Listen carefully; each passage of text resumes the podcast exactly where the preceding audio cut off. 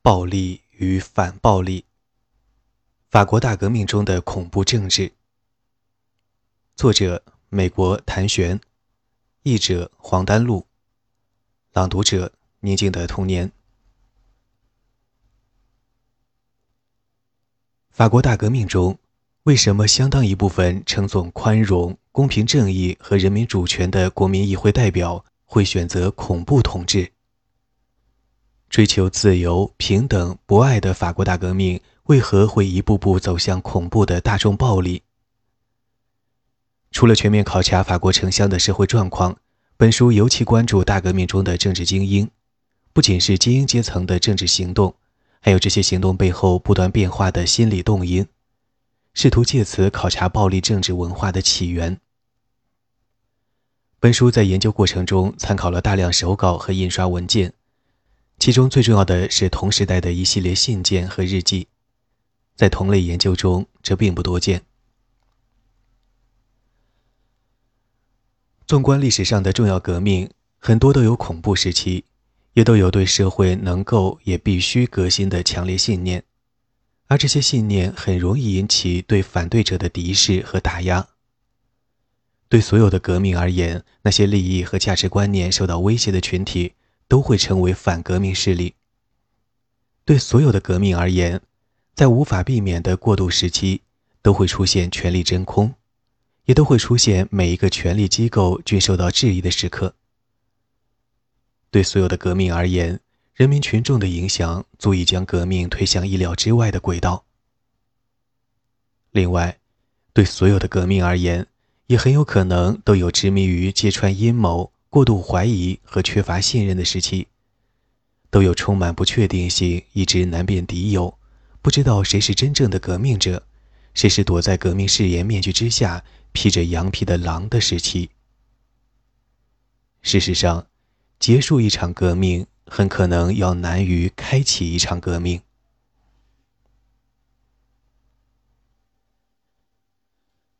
第一章：一七八九年的革命者和他们的时代。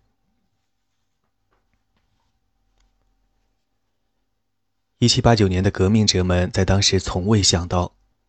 革命的星火在随后几年竟将以燎原之势席卷整个法国乃至西方世界的大部。在此之前，这群在旧制度中成长的革命者实际上过着相当安逸的生活。除了少数贵族和神职人员以外，革命者中大部分为第三等级平民，如律师、法官、医生、公职人员、商人和手工业者。他们当中的大部分也是城市居民，长期浸润在18世纪的城市生活中，并坚守着应有的文化习俗和生活步调。对于一些人来说，生活等于巴黎。这座大都会坐落在塞纳河岸，容纳了超过60万人口。另一些人的生活轨迹发生在地区级城市，如里昂、马赛、波尔多或者南特。这些城市的人口在10万左右。但绝大部分人生活于遍布全国的大小省会和市镇。这些拥有数千人口的城镇承担着在司法和行政上管理周边农村地区的职能，同时为满足治下民众的商业需求而服务。在这些未来的革命中间人物中，几乎没有真正富裕的人，大多数是事业刚起步的青年。等待继承家业，并挣扎着出人头地。未来吉伦特派的领袖之一皮埃尔·韦尼奥在决定从事何种职业时颇为踌躇。从天主教神职人员到最终决定投身法律，耗时数年。1789年，作为辩护律师的韦尼奥在事业上小有起色，但在生活上仍需要精打细算，既需要维持事务所的日常运营。又需要为添置衣物留出预算，从而维持着装标准以招揽客户。维尼奥未来的政治对手马克西米连·罗伯斯庇尔的经历也并无二致。在母亲去世、父亲失踪后，罗伯斯庇尔被位于阿拉斯的亲戚养大。革命爆发之时，他刚在地方省份立足，并从事简单的法务工作。罗伯斯庇尔的旧日同窗卡米尔·德穆兰，日后雅各宾派的著名记者，因为严重口吃而难以在法律界立足。在巴黎，生活窘迫的德穆兰只能依赖于父亲，并在同时期开始转向写作。相似的例子还有安托万·巴纳夫、拉扎尔·卡诺、让·路易·普里厄、让·保尔·马拉和雅克·布里索等。正是这些频频在自我定位上受挫的青年，拥护并鼓动了1789年的狂热思潮，最终使大革命走向激进。但是，经济状况不足以解释大革命为何日趋激进。实际上，到1789年，在未来革命中起中流砥柱作用的精英阶层已经成型，其中商人群体直接受益于18世纪期间法国蒸蒸日上的殖民贸易，而大多数的非商人群体则因其拥有的土地、资本和工作收入而免受通货膨胀的冲击，并始终维持着相对舒适的生活状态。在未来的雅各宾派成员中，诸如布兰特·巴雷尔、菲利克斯·法尔孔、弗朗索瓦·玛丽·梅纳尔·德拉瓜耶、让·弗朗索瓦·高提耶·德比奥扎和雅克·皮内特等人，无一不是地方要员。他们继承父辈的衣钵，并享用着世代积累的家族财富。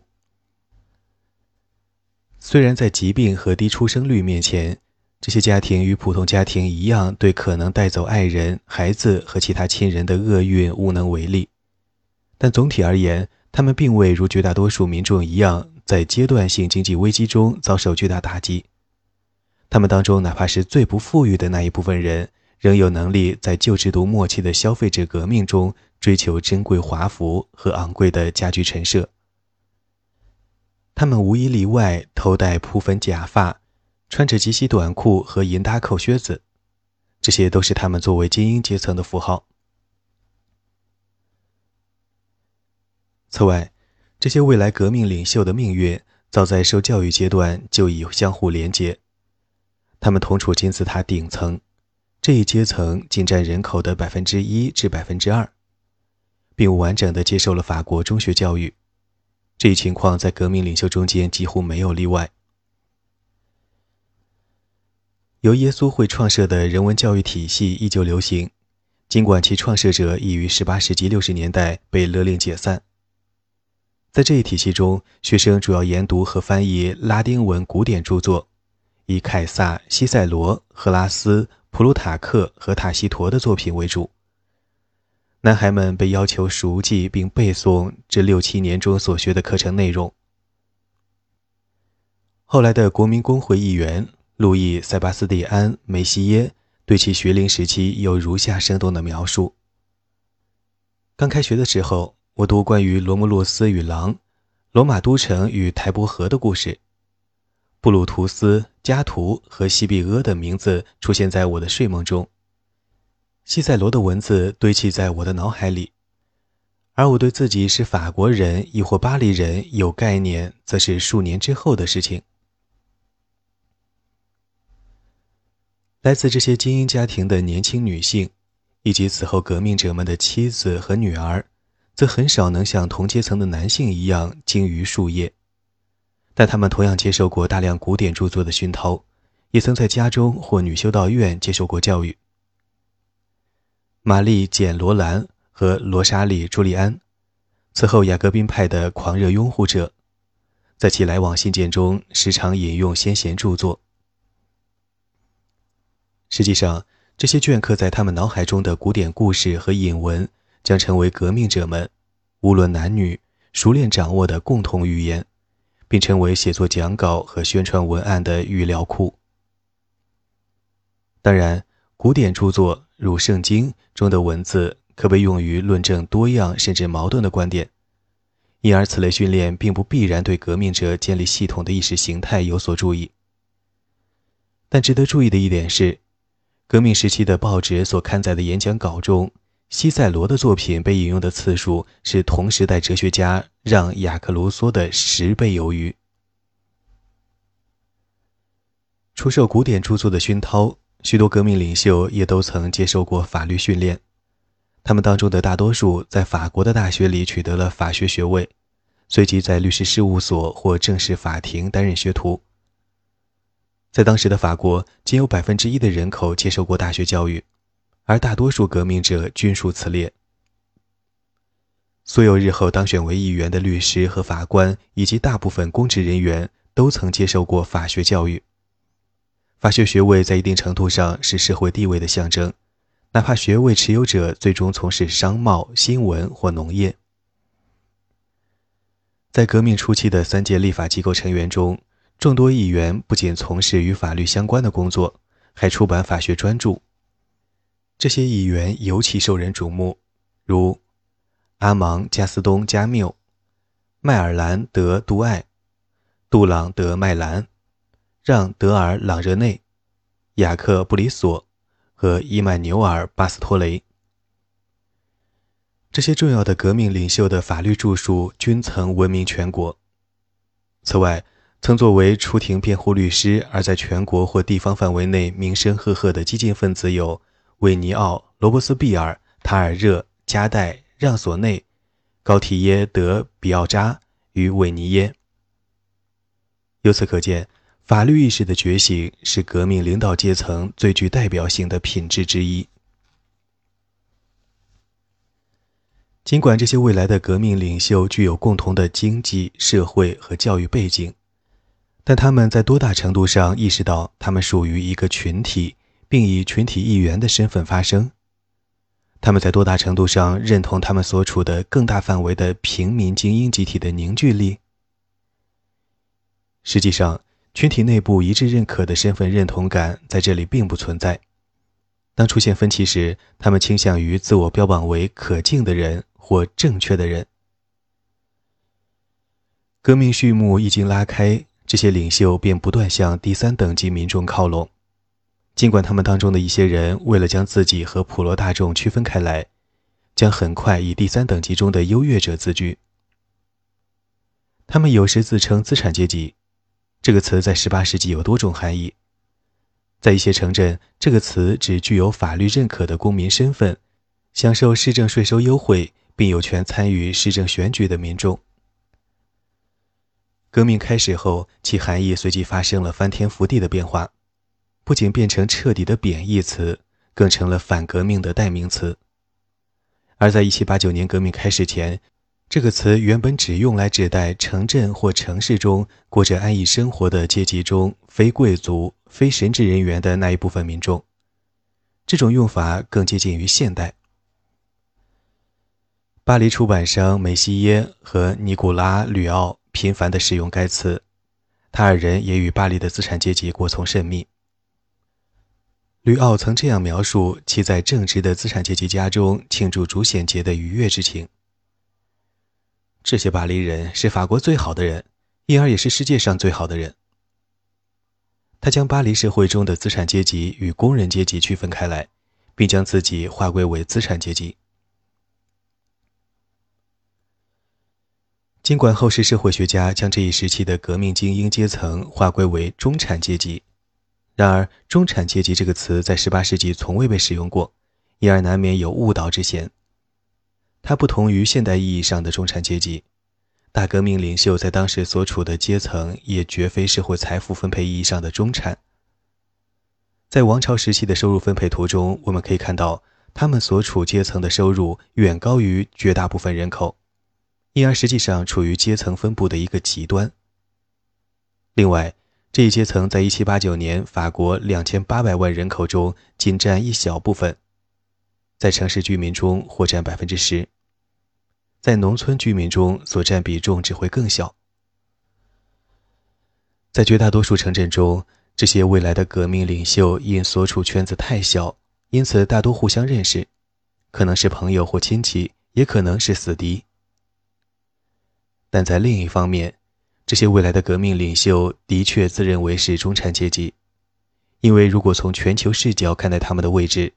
他们的确处在社会两大阶层——贵族和平民之间。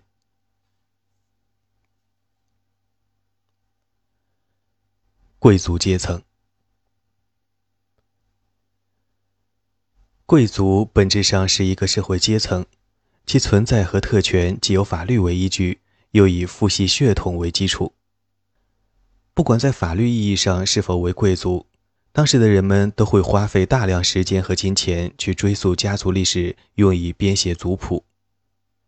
旧制度下的法国贵族阶层并不是封闭的，平民只要有足够的财富和关键的人脉，也能进入该阶层。一般通过购买一处有贵族渊源的房产就可以做到。在革命爆发前的两个世纪里，数百个家庭通过这种方式进入了贵族阶层。但实际上，通过这种方式获得贵族身份的新贵族会遭到传统贵族的鄙视。即贵族身份已沿袭了数个世纪的家族，后者因凌驾于前者之上而倍感优越，平民提升社会地位的动力由此被不断削弱。这种由上至下层层递推的鄙视链，在旧制度的社会中极具代表性，而大部分未来的革命者都没有如此雄厚的财力，以这种方式获得贵族身份。在法国贵族阶层内部，根据威望和财富的高低不同，贵族之间也分为三六九等。从时常出入凡尔赛宫的国王的近臣，及与国王有血缘关系的亲王、世袭贵族、公爵和伯爵，到过着相对简陋的乡村生活的没有头衔的贵族。到旧制度末期，大部分贵族男性，不论其财富多寡，都自认为属于武士阶层。在当时，每个贵族家庭都至少有一个儿子入伍参加陆军或海军。这两个军种因18世纪法国频繁与他国交战而伤亡惨重。此外，另有少数贵族在王室法庭担任法官，这使得其家族获利颇丰。这些身穿长袍的贵族在最高法院，亦或是在十余个主要的上诉法庭和次等级的王室法庭。把持着政治影响力巨大的职位，在职业发展方面，与平民相比，法国贵族的优势十分显著。大部分政府和社会机构的要职只能由贵族担任，例如主教、修道院院长和宗教人士；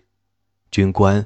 如大臣和地方行政长官等官僚体系中最高级别的管理者，以及最高法院的法官。能够出任这些职位的人，无一例外，全都来自贵族阶层。越是谱系久远的贵族家庭，就越有资本在谋取这些要职时拔得头筹。贵族阶层虽得以固化，尽管不同贵族家庭之间收入水平差距巨大，但贵族阶层总体上生活富足。在社会财富分配方面，相较于平民家庭。其具有碾压式优势。他们的部分收入源于其古已有之的封建领主特权，即有权向所辖区域的民众征收税款和其他费用，具体数目因地区而异。同时，大多数贵族还可以依靠私有土地获取巨额收入，即向当地农民出租土地以收取租金。此外，许多贵族还通过间接参与粮食贸易、矿业、制造业、殖民地种植园经济和奴隶贸易获利。尽管法律明令禁止他们参与商业活动，家产丰厚的贵族这一群体甚至比中产阶级还庞大，充分研究了市场策略，并参与到资本活动中，并从中获取巨额财富。另一方面，贵族阶层还享有税收优惠，尽管所有贵族均需向王室纳贡，但他们却无需像大多数民众一样烦恼于家族自身的沉重负担。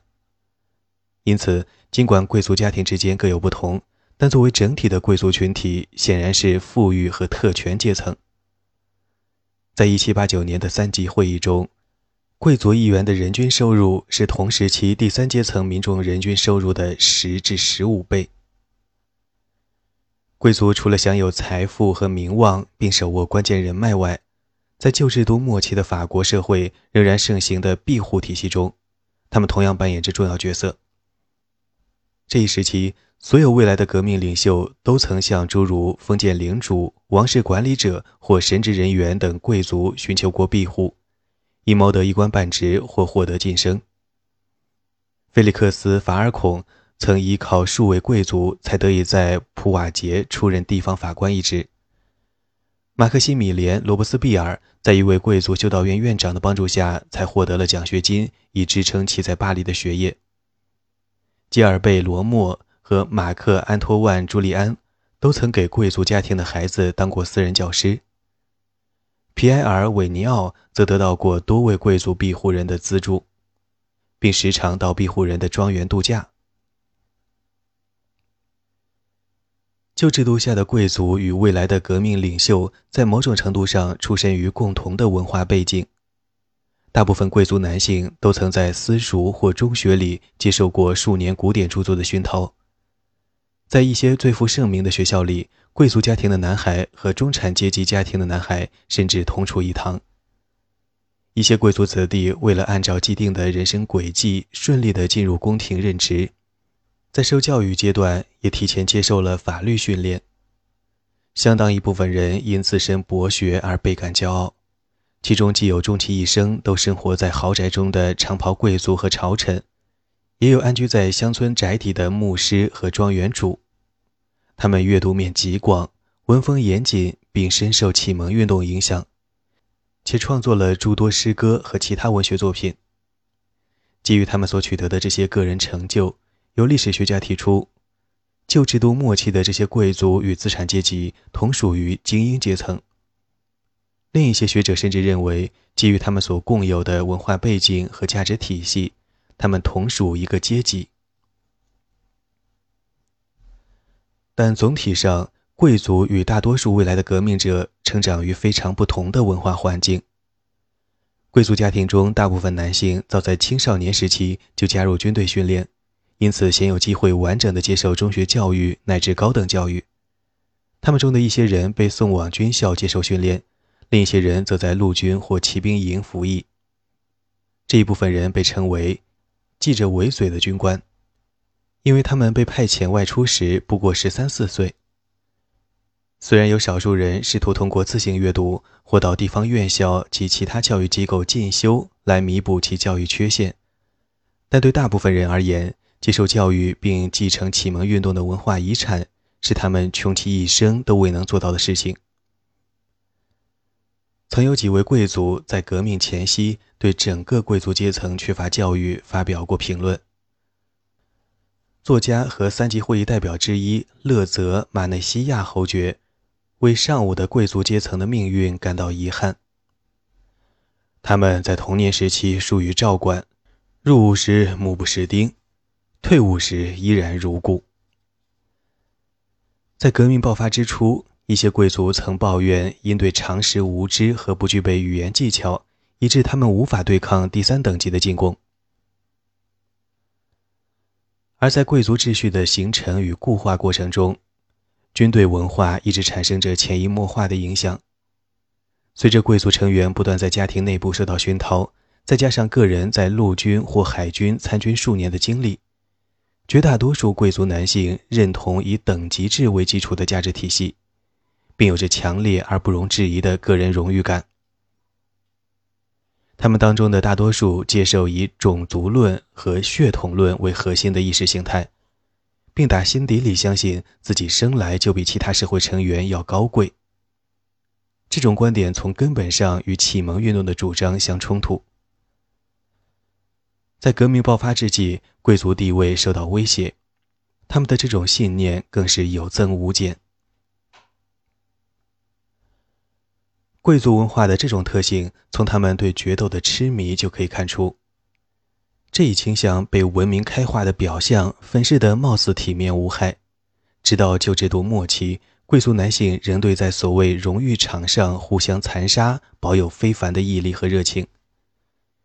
一位历史学家称此为法国贵族阶层的兽性。这种倾向不仅存在于军中的贵族身上，也存在于作为国王近臣的贵族身上。据地理伯爵所说，法国是决斗之国，我从未在其他地方见过像这样一发不可收拾的敏感倾向。人们常常多疑地认为他人侮辱自己，并要求补偿，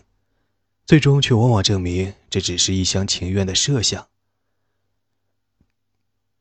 法国政府急于叫停决斗行径，并出台禁止决斗的法规。然而，这一法规显然形同虚设。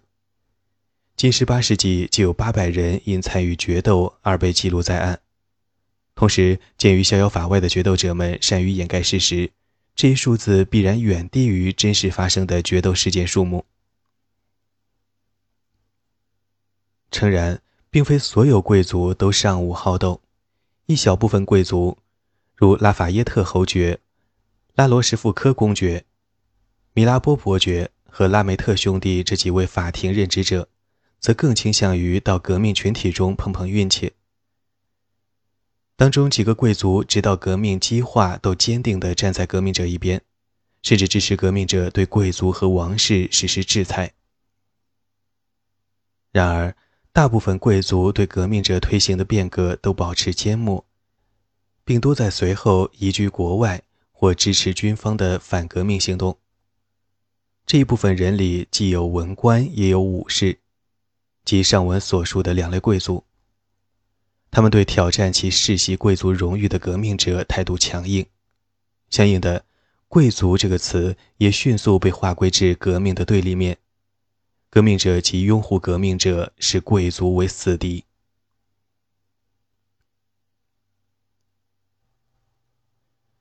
广大民众。和贵族阶层不同的是，旧制度的社会体系并未给未来革命精英阶层以下的群体下一个合法的身份定义。精英群体与非精英群体之间并没有清晰的界限，和中产阶级模糊的定义相类似。较低阶层民众的身份被不同的称谓定义着，如下层民众、暴民、低下的第三等级，以及最常见的广大民众。不管用什么称谓定义这部分人口，未来的革命领袖都清楚地知道，这部分人口与自身所处的阶层相比，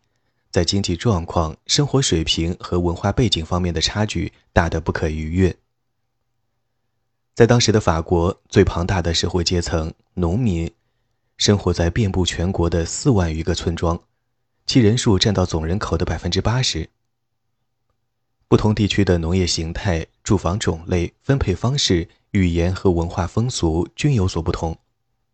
因而尽管大多数革命者与农民阶层在不同程度上建立了联系，但这种联系仍十分有限。革命者始终是城市居民，而在革命过程中，他们也的确在动机和行动上与农村民众产生了诸多近乎不可调和的分歧。相反的。革命者与城市工薪阶层的联系则更为密切。总体而言，城市中的富裕群体和贫困群体居住在不同区域，但在大多数较大规模的城镇里，这种隔离是垂直化的。生活优渥的群体居住在较低楼层的宽敞公寓里，而生活简陋的群体则住在前者楼上的小房间或阁楼里。因此。未来的革命者在日常生活中有大量机会接触到这部分群体，他们当中有工匠、店主、车夫、行李搬运工、洗衣女工和刚入行的日工。此外，未来的革命者还可通过其家仆与下层民众建立联系。约百分之十的城市人口在优渥的城市家庭中充当仆人。但不管是城市还是乡村的工薪阶层，他们与未来的革命精英阶层都有着本质的区别。与精英们不同，这些劳动民众用他们的双手挣着血汗钱。二者迥异的生活形态在旧制度时期就已根深蒂固。在经济状况最糟糕的时期，尽管一小部分经营商铺的劳动者仍可依靠往日收入度日，但绝大部分人都处在贫困边缘，过着不确定的生活。对于这部分人来说，糟糕的生活条件意味着他们随时有可能跌入赤贫。实际上，18世纪末的经济繁荣非但没有给劳动民众带来像中产阶级获得的庞大财富，反而让他们倍感焦虑。他们收入增加的幅度根本赶不上飞涨的物价。不管是革命爆发之前还是之后，大部分民众最关心的问题都是如何获得更多的粮食和衣物，如何让自己和家人住得更舒适。这种难以维持生计的不安全感是中产阶级所无法感同身受的。另一方面，首都巴黎以外的大多数平民都是功能性文盲，他们也许能在出生证和结婚证上签名，但却读不懂报刊和革命宣传册。这一情况在整个社会的女性群体中更为严重，因为他们大多数不如男性有文化。同时，主要生活在以口头交际为主的环境中。革命精英与较低阶层民众之间的沟通也十分有限，尤其当乡村民众说着与革命精英所说的标准法语截然不同的语言或方言时，这一现象更为明显。此外，工薪阶层中不论男女都有明显的使用暴力的倾向，这让未来的革命者们感到不安和震惊。二者的关系也由此变得微妙。纵观整个18世纪，各种各样的大小叛乱共有数千起，其中将近五分之二的叛乱因各种形式的赋税而起，其余的则起源于粮食供应短缺、王室官员和封建领主的专制压迫和与工作或宗教相关的问题。这些叛乱的频率在旧制度倾覆前的最后三十年间大幅上升。而未来的革命者们在该时期正好处于入学或入职的阶段。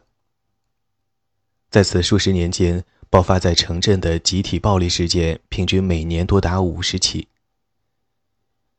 尽管像这样的暴乱在全国任何地方都可能发生，但首都巴黎和周边农村是暴乱集中发生的区域。1789年革命爆发前的数十年间，巴黎及周边地区爆发了数百起暴乱。正如一位历史学家所描述的那样，整个城市被戾气笼罩，任何琐碎的原因都可能成为攻击整个统治阶层的导火索。梅西耶曾就旧制度末期的巴黎社会写过十余本著作。他认为，如果没有完善的警察和间谍系统，首都巴黎的情况势必更加糟糕。他在1783年的著作中写道：“一旦镇压力度有所缓和。”混乱和无序的状况将无法控制，这些叛乱者将采取最暴力的方式，而没有任何力量可以阻挡他们。并非所有的暴力都是集体性和政治性的，个体之间也有由私人动机驱使的暴力行径。在工薪阶层的男性群体中间，武力通常是解决私仇的首选方式。在大多数城镇。几乎每天晚上都会发生不计其数的纷争，甚至斗殴。有的是个人之间的冲突，有的是酒醉后两个小群体之间的冲突，还有的是家庭成员间和行会帮工之间的冲突。街道上、庭院内和酒铺里发生着无止境的争执和对抗，这些矛盾时常，但并不总由酒精激发。矛盾或起于所有权纷争，或起于女人。或起于言语上的侮辱，现实存在的或想象中的侮辱；或起于长久以来的蔑视和虐待所催生的报复欲望；或起于对个人荣誉的捍卫。一位做窗户买卖的巴黎生意人雅克·路易·梅内特拉的自传中说道：“每五十起斗殴中有约三分之二起于帮工之间的夙愿，其余大部分则起于女人。”大部分斗殴者以拳头、棍棒或随地捡来的各种可充当武器的东西为械，但在斗殴中使用小刀、剑和马刀的工薪阶层男性，不论是城镇居民还是农村居民，数量惊人。在旧制度的最后数十年间，甚至有证据证明，在巴黎随身佩剑有民主化倾向。一些情况下，为了捍卫个人荣誉的决斗是事先约定好的。通常发生在巷道或码头，并有他人从旁相助。在这种意义上，工薪阶层男性文化中对荣誉的重视与贵族阶层十分类似。许多未来的革命者曾对旧制度下平民窘困的生活状况表示同情。18世纪70年代，吉尔贝罗莫对法国农民悲惨的生活以及封建领主制度下的诸多不公有过深入思考。18世纪80年代，罗伯斯庇尔、佩蒂翁和高提耶德比奥扎也设想过改变这一状况。梅西耶曾在著述中为挣扎在贫困线上的巴黎民众辩护，强烈抨击因严重的社会财富分配不平等而导致斗殴之风盛行，如同内战一般。革命爆发后，最为激进的革命领袖极力称赞平民，尤其是巴黎民众。他们当中的一些人甚至为民众塑造了神秘而高大的形象，并公开赞美他们的高尚品质和政治智慧。然而，在提及民众的集体暴力时，这些革命领袖却又不可避免地极尽合理化之能事。但在大多数情况下，这种同情心十分罕见。大多数精英认识到，在自身和普罗大众之间存在着经济、文化上无法跨越的鸿沟，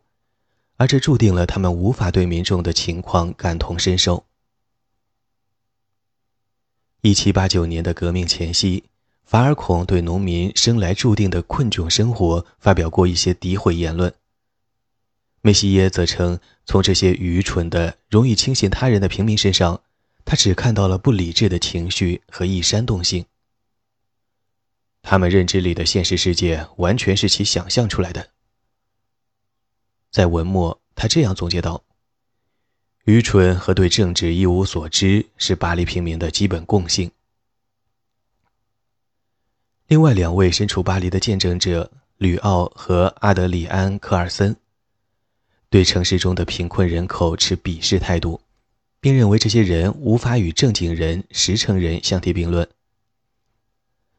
吕奥在描述1789年7月的社会状况时，强调了他所属的巴黎资产阶级。与包括工匠、日工在内的广大民众的显著区别，并对后者持警惕和怀疑态度。总体而言，大众群体呈现出显著的暴力倾向，他们即使在面对最荒谬的谣言时，仍然极易被煽动。如何从这样的面貌中把握大众的思想和行动倾向，成为1789年后革命者们始终面临的严峻挑战之一。